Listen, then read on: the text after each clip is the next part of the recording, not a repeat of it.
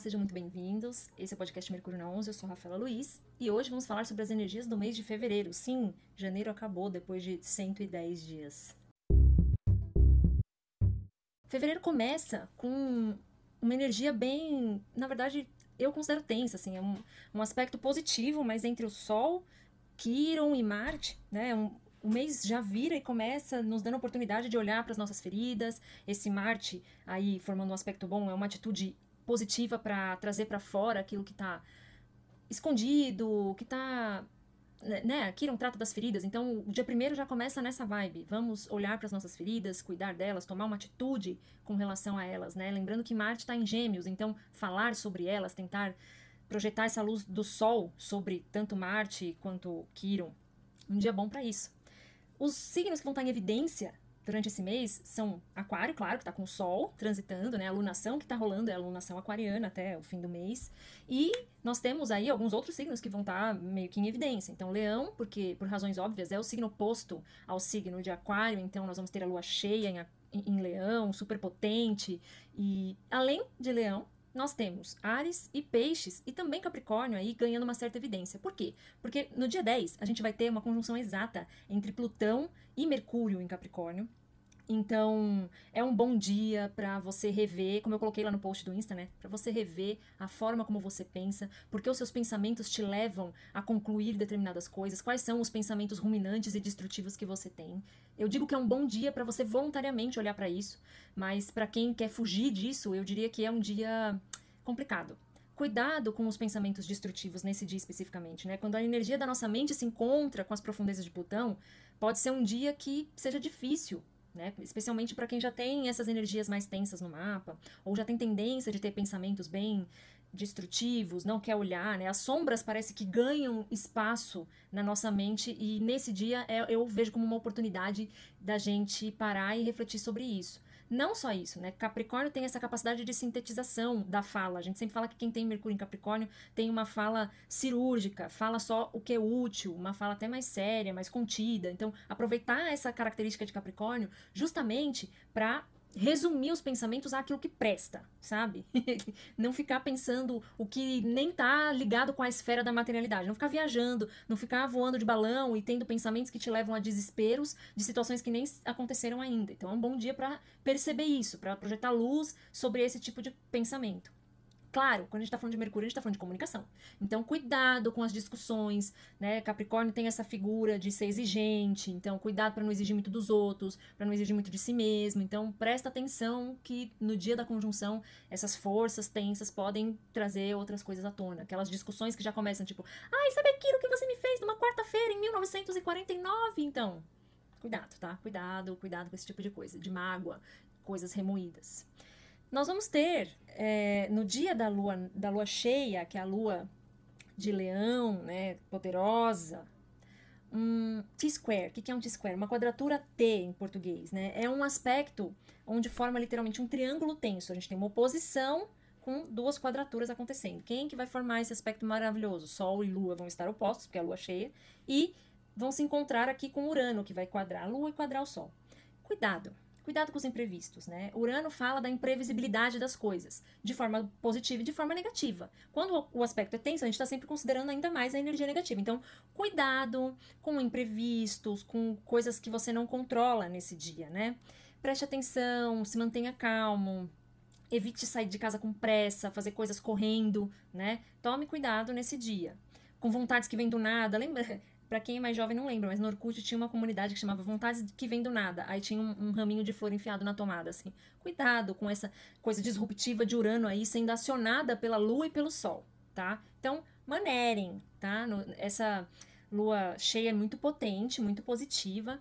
Nos assuntos de leão, então, para autoestima, autoconfiança, é, para pra sua própria beleza, assim, cuidar do cabelo, da pele, mas assim, não chega com muita correria no salão de cabeleireiro, não. Explica bem o que você quer, tá? Porque esse Urano aí formando esse T-square, ou quadratura T, com o Sol e a Lua, torna a imprevisibilidade um pouco difícil de ser contornada.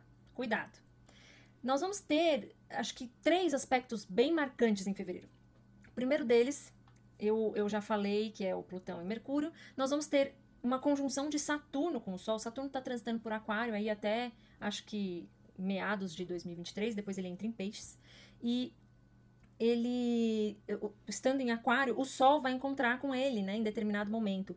O ápice vai ser no dia 10, mesmo dia da, da conjunção, né, que eu falei de Plutão e Mercúrio. Então, você vê que é um dia, né, naturalmente complicado.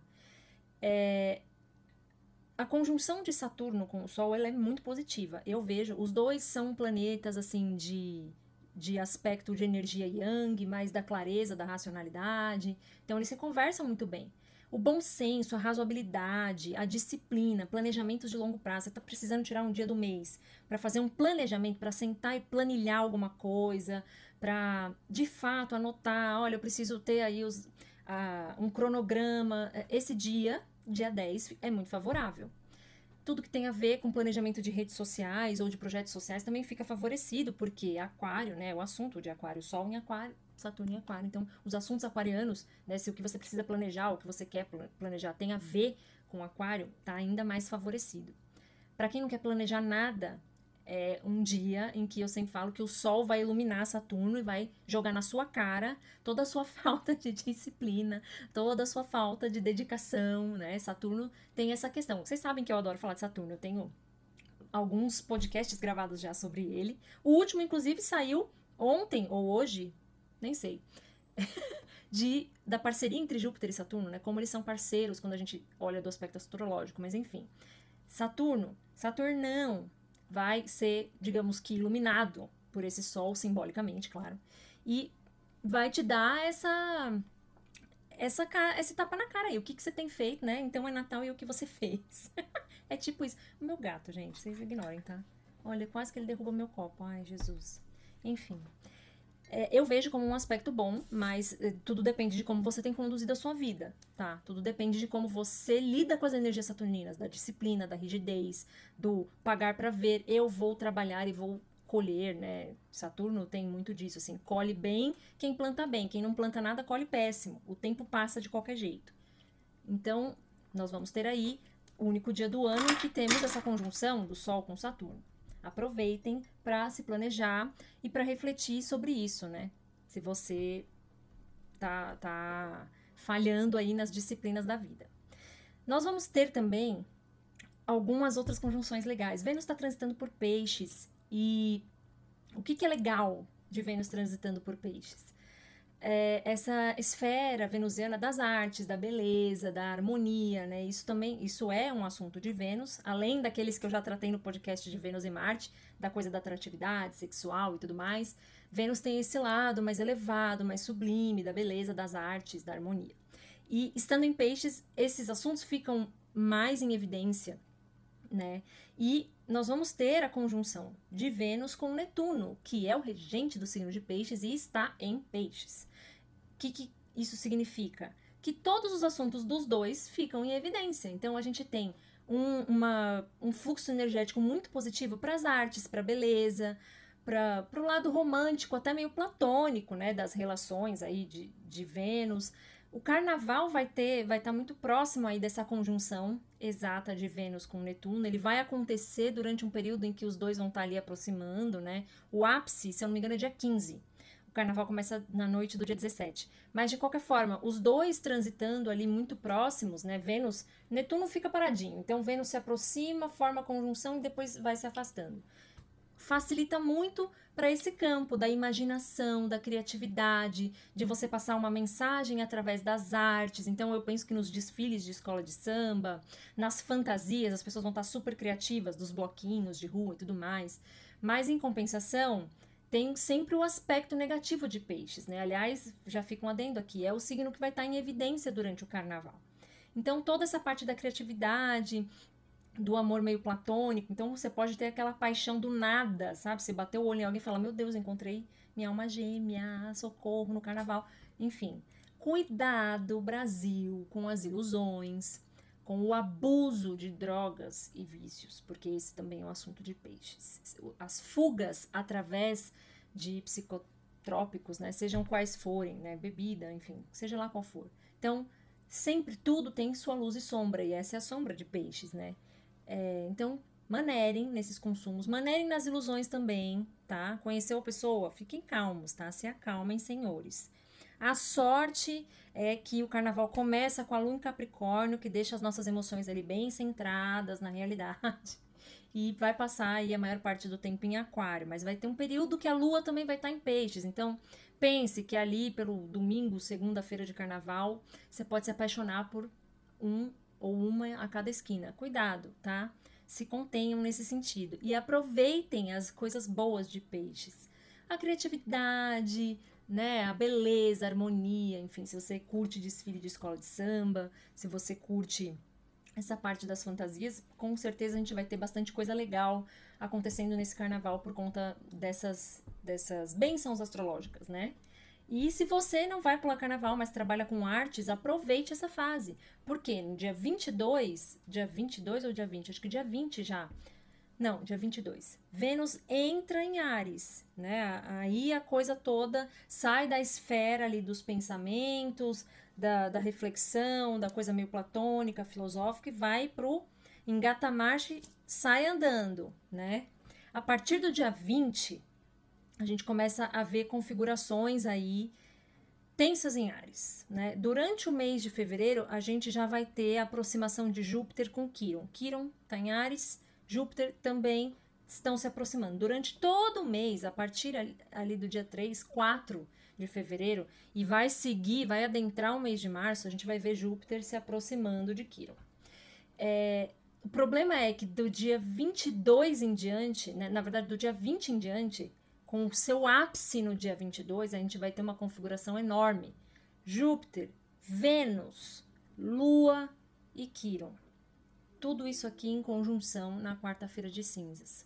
Cuidado com os impulsos. Cuidado com os impulsos do sentir, do reagir, especialmente. A lua em Ares é reativa, né?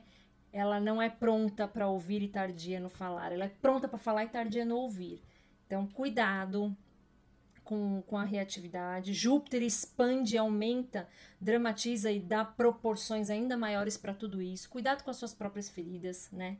O Kiron sempre tratando daquelas feridas que não se curam em nós e que a gente precisa sempre olhar para elas. Então, se acalmem, né? É tiro, porrada e bomba mesmo, como eu disse lá no meu post do Insta. Tomem cuidado com os impulsos. Ares trata dos impulsos, né? E direcionem esse impulso para as coisas boas de Marte. Que, que, coisas boas de Ares. Falei Marte, mas é Ares. Quais são essas coisas? inovação, é, você estar à frente das coisas, você ser o iluminador, aquele que guia o caminho. Então aproveite esse dia, se você não tem uma outra programação para quarta-feira de cinzas, para iniciar algo que agrada às suas emoções, lua, que se torne uma meta na sua vida, porque Júpiter também trata das metas, um estudo, sabe? Você de repente, mas começar mesmo, na prática. Já não é mais tempo de planejar quando a gente está em Ares, a gente já está no começo das coisas, não está no planejamento delas.